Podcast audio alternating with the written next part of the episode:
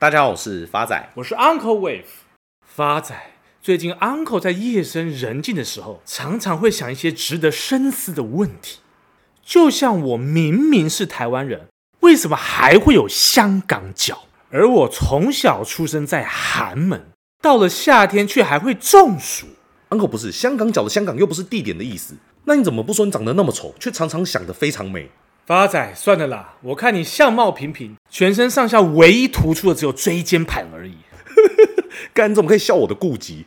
不过话说回来，现在台湾基本工资已经连续八年调升，但是劳工朋友心中还是会有个问题：为什么钱还是不够用？行政院在九月份通过劳动部报告的基本工资调整方案。从明年元旦开始，每月的基本工资调升为新台币两万七千四百七十元，调幅约为四个 percent 左右。每小时基本工资比照每月基本工资调整，调整到一百八十三元。人力银行的公关表示，过去一年因为通货膨胀，提高了生活的所有开销。对于学生而言，生活开支、外宿、外食、休闲娱乐的费用都提高，这也使得他们积极投入打工以及家教的市场。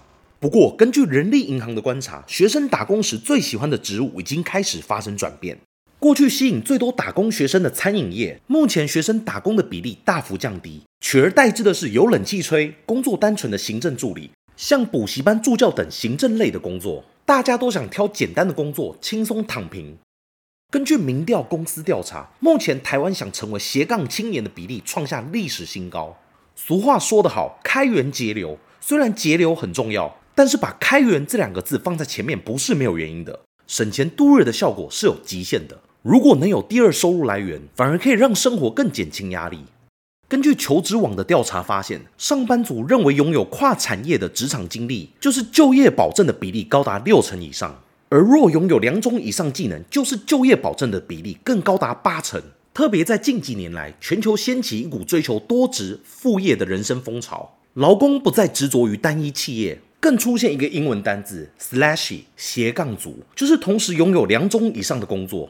根据统计资料，对有想成为斜杠族意愿的劳工来说，心目中梦幻的斜杠职业分别是 YouTuber、网拍、部落客以及直播主。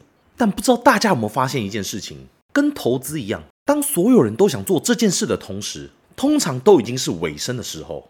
发财举个例子，以梦幻斜杠职业第一名 YouTuber 来讲。今年就有将近快十名百万订阅以上的 YouTuber 宣布明年开始停止更新，包含像零八年成立的这群人，他总订阅数高达三百五十八万，观看数达到十一亿以上；还有像大家耳熟能详的狂新闻，总订阅数达到一百零四万，观看数也达到三点六亿以上；甚至还有年轻人最爱的节目《莫要四超完》，订阅数也达到两百三十四万，总观看数也达到八亿以上。这些节目停止更新的理由，大多数都是觉得投入的心血与赚到的收益不成比例。所以讲到这里，你还想把 YouTuber 当成斜杠职业的第一名吗？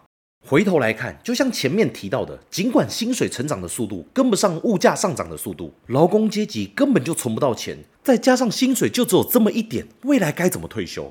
根据统计公司调查显示，评估台湾人现阶段财务状况，合计有超过四十九个 percent 的上班族透露，目前每个月薪水几乎是快花完，甚至是透支的月底吃土族，而其中又分成两成是属于需要借贷度日，等于是处于一个负储蓄的困境。相反的，另外五十一个 percent 不属于月底吃土族的人，平均每个月可以存到九千一百元。更糟糕的是，只有不到三成的人每个月可以存到一万块以上。如果以目前全台湾受雇就业者的人数推估，全台湾潜在的月底吃土族高达四百五十万人，等于平均每两位劳工就有一个月底必须吃土。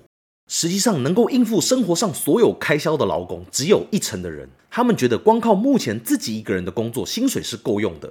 但这个数据同时也代表九成的人觉得个人的薪水根本就不够用，而这些潜在薪水不够用的新贫族更高达八百多万人。所以听到这里，大家就知道，除了上集跟大家踢爆的节流谎言，理财最重要的是开源。就像俗话说的，你不理财，财不理你。对于领死薪水的上班族来说，几乎都想用有限的资金去创造额外的收入。所以根据民调调查显示，有高达九成以上的上班族表示有使用理财工具，而这些理财工具按照顺序分别是基金、股票、保险以及定存。整体而言，假如过去理财投资过，有三成六的上班族表示目前都是处于亏损的状态。投资报酬率平均为负二十个 percent。另外有三成的人表示目前是获利的状态，平均报酬率是十三个 percent。而最后剩下的人大多是处于没赚没赔的情况。那如果再进一步分析，把这些没赚没赔的人当做投报率是零个 percent 来看，我们透过权重比例换算后，我们得知一个很可怕的事情，就是所有上班族的平均投保率约莫落在负二点九个 percent。光今年就有超过六成以上的上班族透露，目前的投资部位大多处于套牢的情况。有趣的地方在于，这些套牢的人又有六成的做法是放着不管，只有两成的人会停损出场。最后是不到一成的人会选择加码摊平，所以 Uncle 常常在讲，投资其实一点都不难，只要做最少数人做的事情，都会是对的。与其像大多数人一样放着不管，倒不如加码摊平或停损出场。而这份调查更发现一件事情，在判断如何投资理财时，民众的主要资讯来源大多都是网络，再来是家人或亲戚讲。只有不到五个 percent 的资讯来源是靠自己进修。Uncle 始终认为，股票市场绝对脱离不出八二法则，永远是两成的人赚走全市场八成的资金。因此，当市场上的人大多都是从网络或道听途说来做投资，那你觉得他们还会是那两成的人吗？所以，Uncle，话说回来，看来借由投资来存到退休金是大多数上班族的愿望。那你身为提早退休上班族的代表，又有什么好的建议吗？Uncle 认为，想完全准备好退休金确实有些难度。不过，如果慎选投资工具，搭配景气循环，透过长期复利效果，也不是不可能的。所以，今天 Uncle 要跟各位亲爱听众朋友分享的投资标的，正是众达科技股份有限公司，台股代号四九七七。该公司于二零零七年十月十六号设立于开曼群岛。公司主要从事光收发模组产品之研发、生产跟销售业务。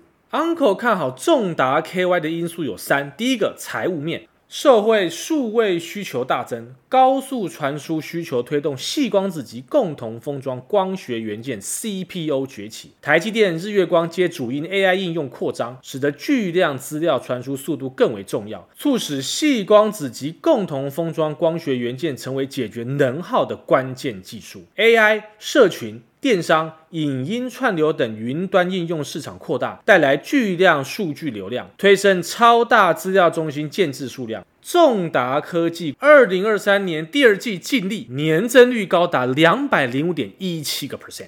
第二个 Uncle 看好的因素为基本面，由于一百 G、四百 G 交换器的各种以太网路埠使用铜线传输，具低成本、高速优势。而进入传输速率八百 G 时代，铜线传输将出现频宽不足、信号衰减、高能耗与高成本的劣势，因此铜退光进将成为趋势。辉达、谷歌、思科这两年先后推出八百 G 的产品，随着 AI 及云端应用需求爆发，800G 规格有加速进入市场的现象。而资料中心耗电问题的浮现，促使细光子及共同封装光学元件成为解决能耗的关键技术。市场也传出台积电与博通、辉达合作开发细光子晶片，并投入逾两百人研发部队。以细光子为制成基础的超高速运算晶片商机，最快二零二四年下半年迎接大单，预估产业成长规模迅速，细光子及共同封装光学元件成为新显学。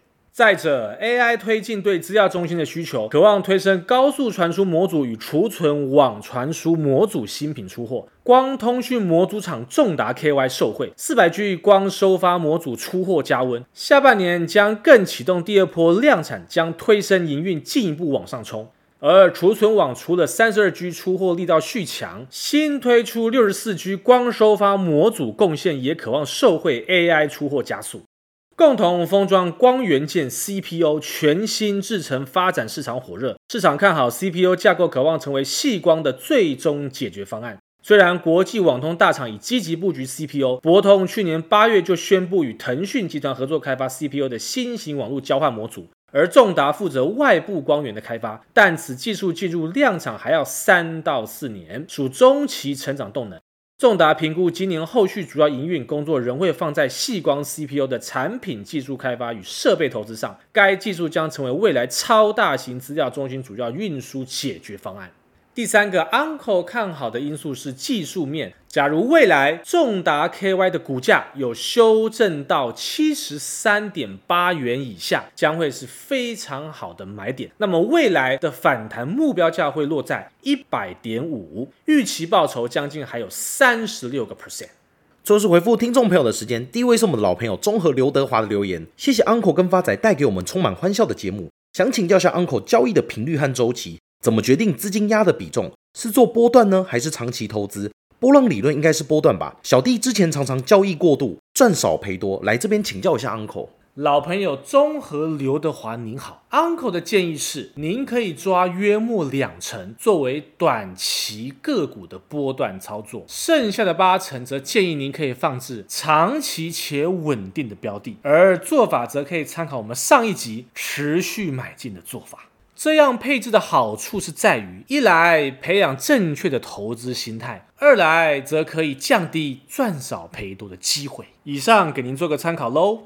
下位是我们新朋友若必了的留言，感谢发仔跟 Uncle Wave 的频道。我想请问一下 Uncle，许多投资专家都说要资产配置要分成债券和股票，两者大多数的时间是呈现反向的走势。那么为什么去年和今年是呈现股债双杀？如果预期明年会升息，那现在适合买入美债的 ETF 吗？要买二十年期美债 ETF，还是要买更短期的呢？新朋友若必了，你好，您的问题 Uncle 分两部分回答。之所以去年到今年会造成股债双杀的原因，莫过于是美国联准会的暴力式升息所致。一般而言，债券价格本来就会因为升息而有所修正。而这次升息的原因，并不是因为经济成长所致，而是因为通膨无法有效抑制。当经济开始趋缓，股市估值在抗通膨升息下不再有强劲的增长能力，这也同时代表股票已不再具有成长的空间。且通膨仍在高位的情况下，债券价格走势也会因升息而下跌，这就是造成股债双杀的原因。Uncle，接下来回答您第二个问题。目前正位于升息循环的末端，而美国未来一定会降息。在这样的前提之下，长天期美债未来的资本利得空间更大。以上为 Uncle 的想法跟建议，给您做个参考。下位是我们老妈子 Happily Family 的留言，两位好，又快到了第四季，展望明年的投资以及股汇市，不知道 Uncle 对于明年的产业变化以及趋势有什么想法可以分享？祝福 Uncle 觅得良人，发财身体健康。感谢我们最亲爱的老妈子 Happily Family 的祝福。Uncle 始终认为，股票仍旧以 AI 产业为长多趋势不变。值得一提的是，明年可能为降息的前提之下，Uncle 建议可以把债券 ETF 纳为投资组合的一部分。最后一位也是我们老朋友桃园的忠实听众留言，Uncle 每集笑话都好有趣，对贵节目的期待变成听笑话了。最近刚好想加码美股，就决定是 QQQ。Uncle 再次感谢老朋友桃园的忠实听众支持跟留言，Uncle 非常认同您的做法。长期且不间断的持续购买大盘型 ETF，绝对是明智的投资策略。但 Uncle 还是要在此严正斥责，绝对不要只听笑话。Uncle 准备这些资料也是很辛苦的。Uncle 在此做一个总结：薪水上涨的速度远远不及通膨的速度，投资应该有方法跟策略。不应该盲从，所以大家一定要记得，做越少人做的事情，才越有机会赚钱。谢谢大家，我是 Uncle Wave，我是发仔，我们下次见。